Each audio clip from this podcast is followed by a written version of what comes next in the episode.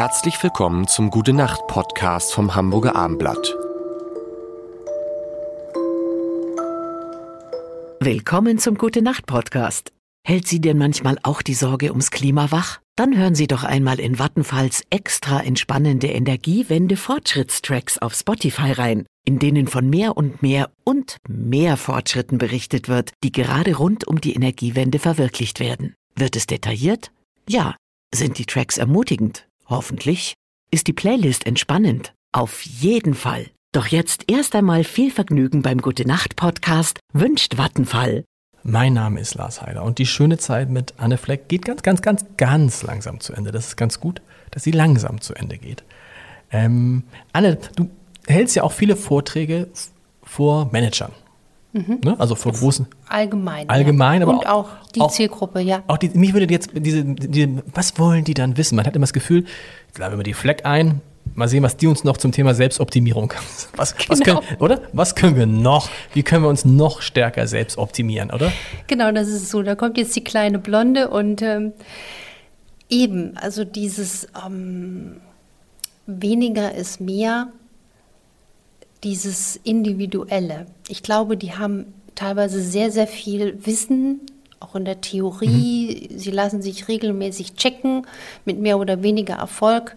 Ähm, ich versuche dann auch immer dafür äh, Bewusstsein zu schaffen, dass man dadurch nicht gesünder wird, wenn man einmal im Jahr zu einem Checkup geht, ja. sich da durchnudeln lässt. Aber es gehört auch so, gehört, weißt, das, das, gehört so richtig dazu. Das alles, alles, also so alles an einem Tag auch und äh, Hautscreening und Darmspiegelung und EKG und Belastungs-EKG und Ultraschall fürs Herz und großes Blutbild und das ganze Programm. Und dann, ah, ja, aber so. das, was dort, das habe ich jahrelang auch äh, ja. sehr erfolgreich gemacht an einer anderen Klinik. Es hat mich nur nicht befriedet und befriedigt, weil ich gesehen habe, dass die entscheidenden Dinge da nicht abgegrast ja. werden. Zum Beispiel, wie essen sie, wie leben sie, wie kauen sie, wie schlafen sie, wie sieht es um ihre Darmbakterien ja. aus, was macht ihr Parasympathikus, das Stresslevel.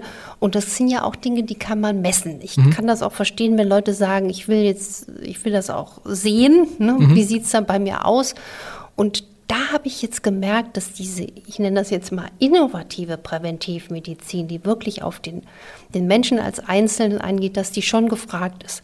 Also gerade früher bei meinen Manager-Checkups, als ich dann anfing, äh, das sind 15 Jahre her, ähm, eine Stunde einzubauen, wo ich mit den Menschen dann mal wirklich individuell in ihren Alltag geflogen bin, habe ich dann auch durch Evaluationsbögen rausgefunden, was hat ihnen heute am besten gefallen, was mhm. war nicht gut, was ist und unisono kam raus, das war für mich die allerwichtigste Stunde.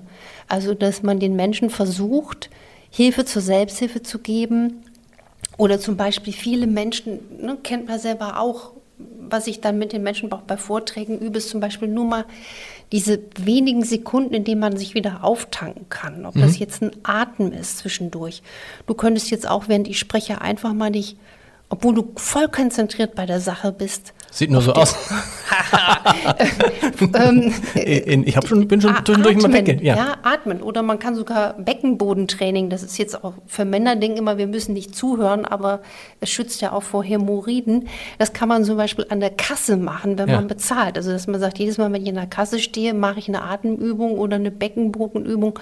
Oder wenn das Telefon klingelt, trinke ich mal einen Schluck Wasser und stehe auf. Also solche Wenn-Dann-Übungen. Dazu inspiriere ich auch die Menschen in meinen Vorträgen, dass man Gesundheit so parallel in den Alltag streut, weil das geht gerade bei dieser Patientengruppe, Zielgruppe leicht verloren. Aber da genau interessiert, ich habe das Gefühl, die fiebern immer auf diesen einen Tag hin und dann ist es wirklich bei einigen wie so ein Spiel.